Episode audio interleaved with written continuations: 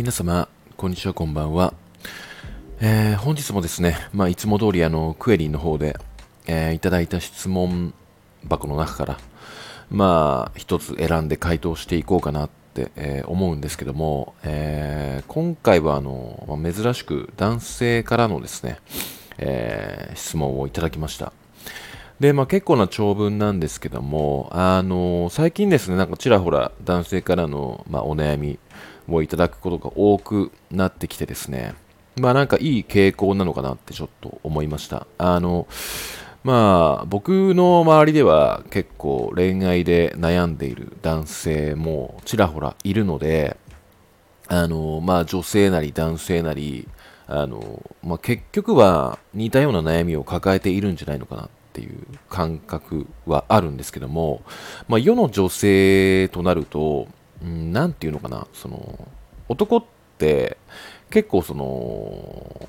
異性の友達とかだったり、あの、恋愛の悩みを、まあ、吐き出したりとかね、まあ、SNS でも、なかなかそういう機会ってないんじゃないのかなって思うんですよね。やっぱプライドとかも、まあ、ありますし、まあ、そもそも恋愛に対してそこまで興味がないっていうのもあるんですけども、まあ、なかなかね、あの、可視化されないものが、もう、あの、その、男性の恋愛の悩みってあると思うんですよ。まあでもこれがね、なかなかその可視化していって、まあ男性はこういうふうに悩みを抱えているっていうものが分かってくるっていうのは非常にいいものなんじゃないのかなって思ったので、まあ今後もね、あの男性から、まあ質問をいただいたら優先して回答していきたいなっていう気持ちはあります。まあ、ただですね、まあ、やっぱり感覚としては、まあ、10通あるうちの1通ある。うーんそんな感覚以上に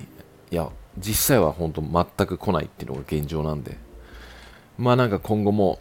あの増えていけたら嬉しいかなっていう気持ちを込めて今回回答していこうかなってちょっと思いました。はい、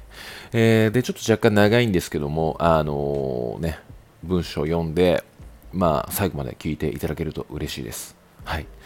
では早速質問内容を読み上げていきたいと思います。ゆうじさん、こんにちは。今回、結婚を直前に控えていた彼女とのことでご相談させていただきたいです。彼女と2年3ヶ月付き合っていて、週末に両親への挨拶を控えていました。今回週末に挨拶を控えた状態の月曜日に彼女と喧嘩がエスカレートして気持ちの行き場がなくやるせない気持ちを解消するためセクキャバかっこおっぱぶ、えー、軽いお触りを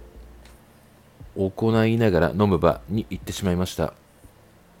これは到底許されることではないことと自負しております。その中でいくつか現状パートナーと話し合っていることがあり相談させていただきたいです。過去自分は3回彼女に対して嘘をついてきてしまい嘘をつかれるのが嫌だという彼女の怒りに触れてしまった。丸1出張時に夜中2時に出張先にいる女友達と飲みに行っていて時間帯も時間帯で紛らわしいからホテルで寝ていたと嘘をついた。かっこ本当にただ軽く飲んだだけ。丸2女性が施術をする脱毛の案件が来て受けようとしましたがやましいことに捉えられると思い隠した。丸3仕事終わりに仕事場近くで男女大人数のバーパーティーが行われていて楽しそうな雰囲気に誘われ入って飲みに行った。誤解されたくないため専門の友達と飲みに行くと嘘をついた。かっこすべてそれらがバレて、えー、その都度別れ話になるレベルで話し合いしました。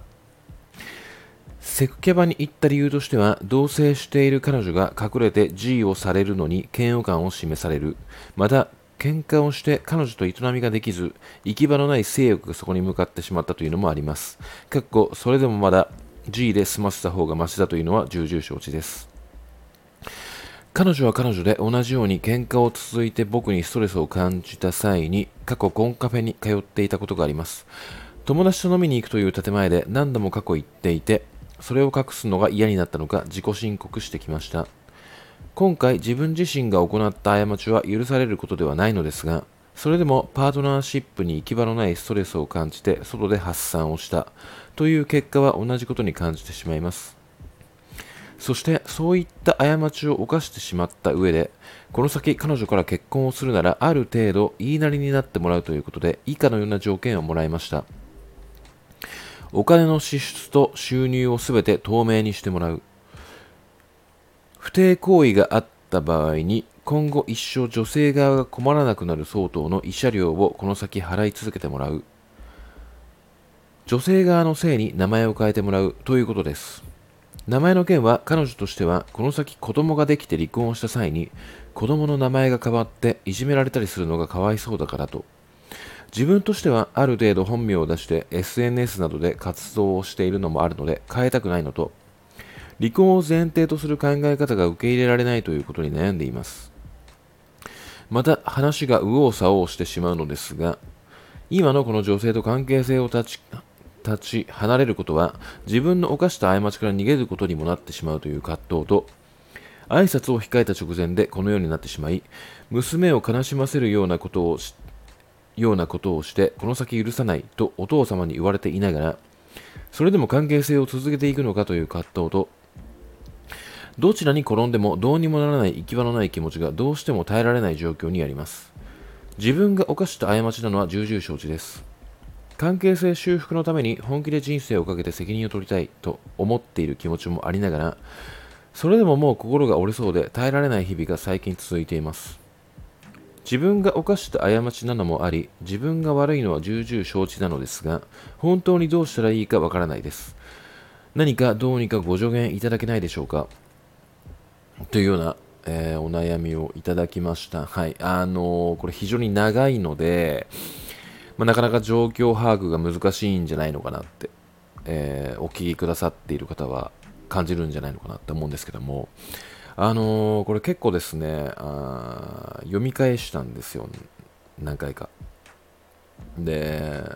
まあ、まず、一発目に、まあ、一通り読んで思ったこと。これ率直な意見として、まあ、一男の意見として受け取っていただければなと思うんですけども、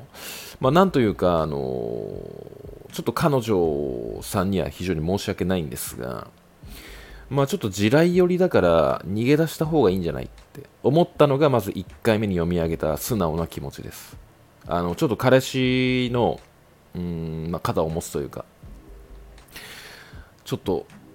あの、彼氏がかわいそうだなっていう目線で読んだのがまず1回目である。っていうものと、まあ、まず2回目に読んでみて、ちょっと視点が変わってきたなって思うのが、うーん、まあ、そもそもね、この、なんで彼を、彼の方は思ったのかって。彼の、彼側の意見として、うん、このような回答が出てしまったのかなっていう部分なんですけども、まあなんかその彼女があ提案提示提案したその条件っていうものが、んまあなんかそもそもそのパートナーとして今後歩んでいくっていう上で、まあなんかもう信用して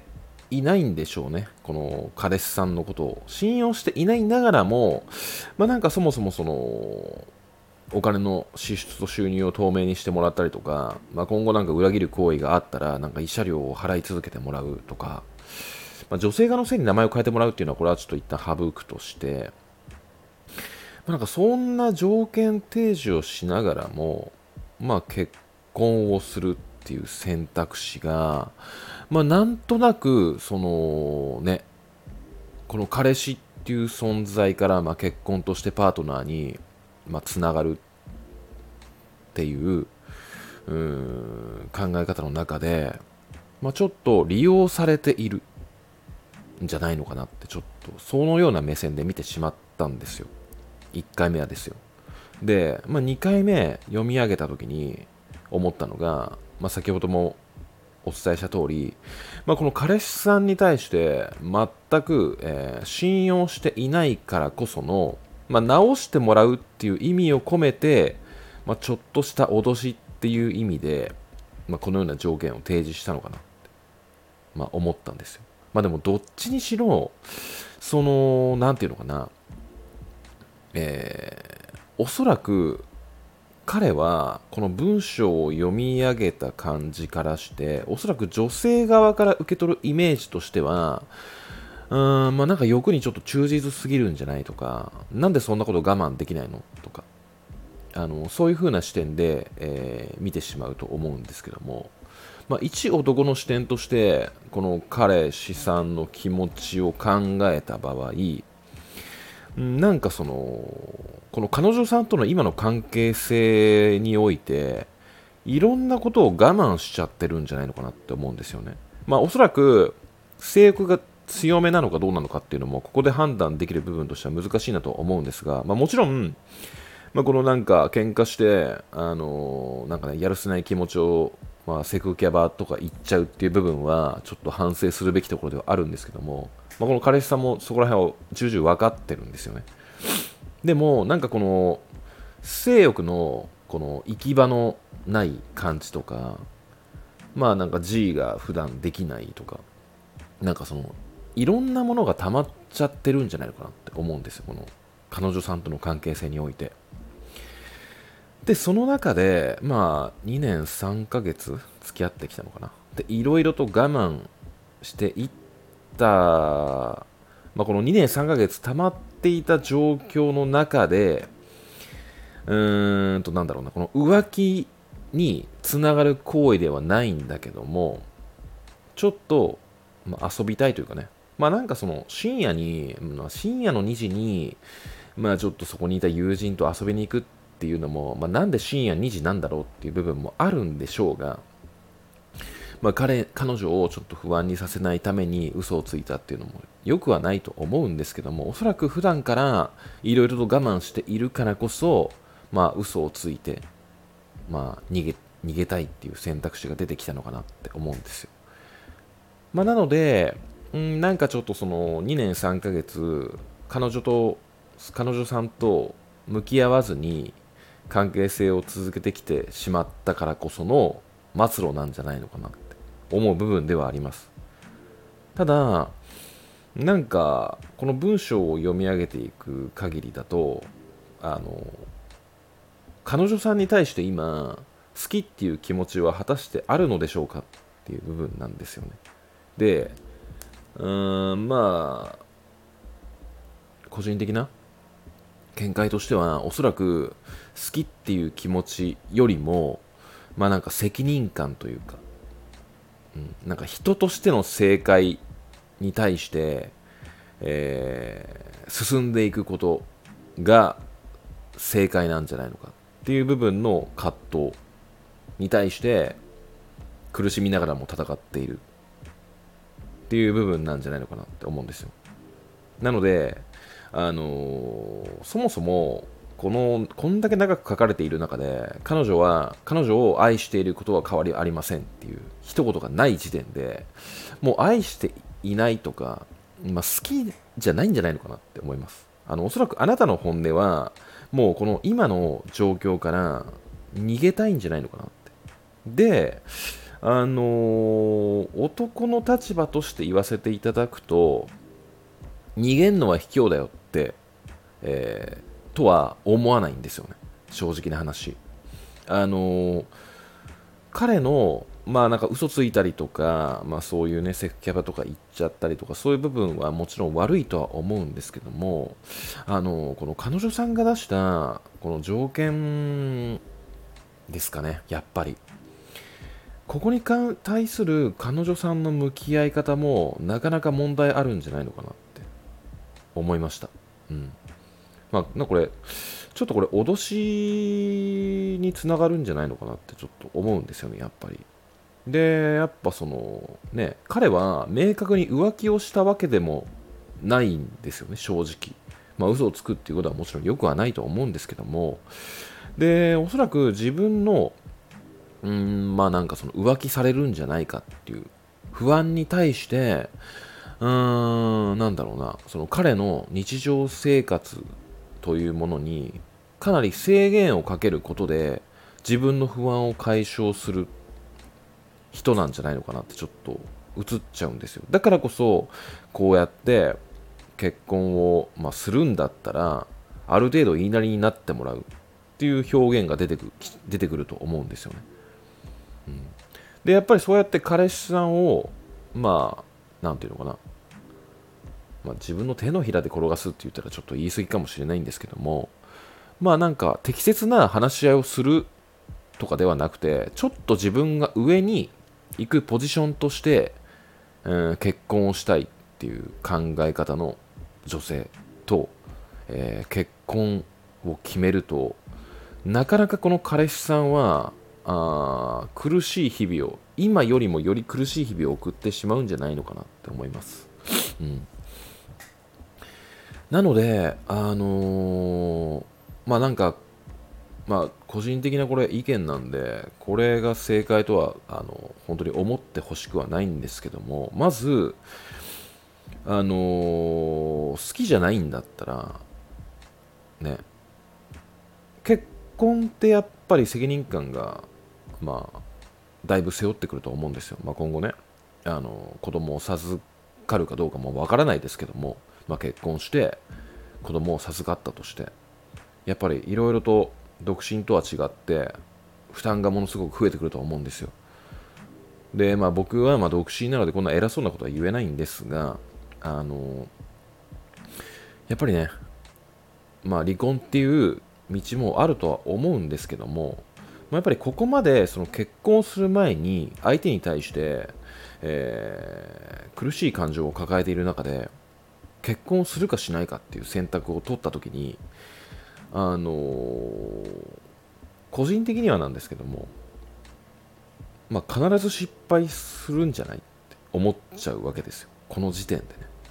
本来あの必ずうまくいくって思いながら結婚したのに結果離婚しましたっていう方々も多い中でまあ明らかになんかそのもう好きっていう感情以前にこの結婚はもしかしたらあの自分の人生の失敗につながるんじゃないのかって思ってる時点でいやそれしない方が良くないってあの一男としては思っちゃいました、でおそらくこれ結婚したとしてもあなたはおそらく彼女に嘘をついてちょっとこの日々の我慢をちょびちょび解消していこうって思う。思ってまた嘘つくと思うんですよ。なので結果、結果としては、まあ、慰謝料もなんかね、請求されたりとか、いろいろとあなたの人生においての、まあなんか、いろいろな、ね、ものが積み重なっていくんじゃないのかなって思うので、あのー、なんか、自分が犯した過ちとか、なんかそうやって書いているんですけども、一男としては、いや、そこまでのことをお前はやったのかって言いたいです。うん。だからそこまで責任を感じる必要性も正直ないですし、まだ結婚してないんだから。ね。で、あのー、まあなんかその挨拶を控えた直前でこのようになってしまい、娘を悲しませるようなことをして、この先許さないとお父様に言われていながらってちょっと、あのー、ね、まだ挨拶をされていない中で、えお父様に言われていながらってちょっとこれ文章的に分かんないんですけども、まあ、これ予想なのかなこれ、うん、まあだからなんかそのねこんな気持ちであの結婚を進めていくのはなかなか危険なんじゃないの？って、えー、思っちゃいました。なのでうーんまあなんか今後どうすればいいのっていうアドバイスに関しては非常に難しいんですけども、あのなんだろうな、まあ、なんでこのような回答をしているのかなって思った時に、過去自分もまあ彼女さんと同棲していた時期が、いつだもう、なんか10年前ぐらいかな、まあ、あったんですよね。で、結構そのね、あのその当時の、まあ、彼女さんも結構そのまあ、浮気されたくないっていう感情が、まあ、ものすごく強いからこそ男だけの飲み会とかでもあの絶対許してくれなかったんですよねでそれで自分も結構そのあのいろいろと我慢しちゃってた部分があってでまあなんかもう好きっていう感情よりもまああの彼女さんのご両親にも挨拶はしていたんですがねもうなかなか苦しくなっていてなかなか結婚を決断することができない日々が、まあ、続いていたんですよね。でもその時にあのご両親が、えー、なんか電話かけてきてくれて。で実際あのうちの娘は結構ねなんかその不安があったりとかわがままだったりあのいろいろとあの面倒をかけるあの娘みたいなっていう部分はあって大丈夫かなって思って心配して、まあ、電話しましたみたいな。感じだったんですけども、まあ、その時にあのね、まあ、もしなんか抱えているねなんか気持ちもしなんか好きとか以前にあの別れてすっきりしたいっていう気持ちがあるんだったらもう結婚をするっていう風に自分で責任をあの背負うとかね無理やりそんなことはしないでなんか一旦離れた方がいいんじゃないのって言われたわけなんですよ。でもう一つが一度地元に帰ることを許してくれたことがあって。でその時にあの友達から言われた一言でまあね。なんでそんなに苦しいのにあの同棲続けてんのって言ってくれた男友達が一人いたんですよ。でもその時あのその一言がものすごく、まあ、自分の心に染みたというかね。あのなんかそうなんか自分の本音に気づいちゃったなって思ったんですよ。あなんか俺はなんかもうこの苦しい状況からあのなんかね変な責任感感じて同棲続けてたんだなって思ったんですよ。もうとっくに彼女に対する好きな気持ちはもうなくなってて責任感だけで動いてたなって、まあ、あとはなんかその彼女さんに対してのなんか、まあ、結構喧嘩もやっぱあったわけですよ。あのね。誤解とかいろいろもあって。でその中で自分は悪い悪いって自分を責めていた部分があってでそれでなんか惰性で同棲を続けていたっていうことに気づいて、まあ、その彼女さんのご両親と友達から言われた一言であの同棲を解消して別れたっていうことがあったんですよ。でその時結構もう辛くなってて恋愛なんかもう二度としたくないぐらいの感情になってたんですけどもおそらくこのね質問箱を送ってくださったこの男性この彼氏さんもちょっと自分の当時と似たような感情になっているのかなって思っていて。いたのでまあ一言だけ言わせていただくとうんなんかここまで自分を責める必要はないんじゃないのかなって。で彼女さんのことをもう愛していない。明確にあのー、彼女の人生も背負いたいって思えるほど愛していないのであればもう別れた方がいいんじゃないのかなって。そこまで苦しんで結婚をする必要ってあるのっていうのが、まあ、個人的な回答ですかねこれは、この彼氏さんがまあ僕の友達だったとしたらこうやって言っちゃうかなってね、まあ、おそらく女性目線から見るのと男性目線から見るのとでこの質問に対する回答とか印象ってものすごく変わってくると思うんですよ。で基本あの人に投げかける相談っていうものはまあやっぱり自分をいいいい方向に見せてしまう側面があるんじゃないのかなって思うのでまあ彼女さんが圧倒的に悪いっていうつもりもないですし、うん。まあ、2人のことなので正直恋愛の、ね、悩みなんて結局は2人しか分からないことだから、まあ、他者があの、ね、他者の分際で正解を導き出せるとは正直思ってないんですよ。でもまあね男として、まあ、この文章を見た限りでは正直そこまで自分が責任を背負うことでもないし彼女に愛情がもうないんだったら別れる。あの自分の人生を優先してあげた方がいいんじゃないのかなって個人的には思いました。はい。えー、ちょうどですね、これ、またなんかものすごい時間長くなってしまったんですけども、だらだら喋っちゃったんで、台本もないのでね。うんただこれ、ちょっとこのね、あのー、質問を送ってくださった男性には、しっかり全部聞いていただきたいなって思います。で、もし、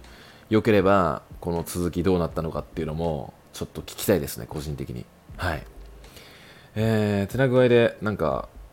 ね、本当にこれ、声で、音声で回答していきたいなっていうものが送られてきましたので、まあちょっとこんだけ喋り倒してしまったんですが、まあ、この方に、えー、少しでも、まあ、前向きになれるようなね、回答ができたらいいなって思いました。はい。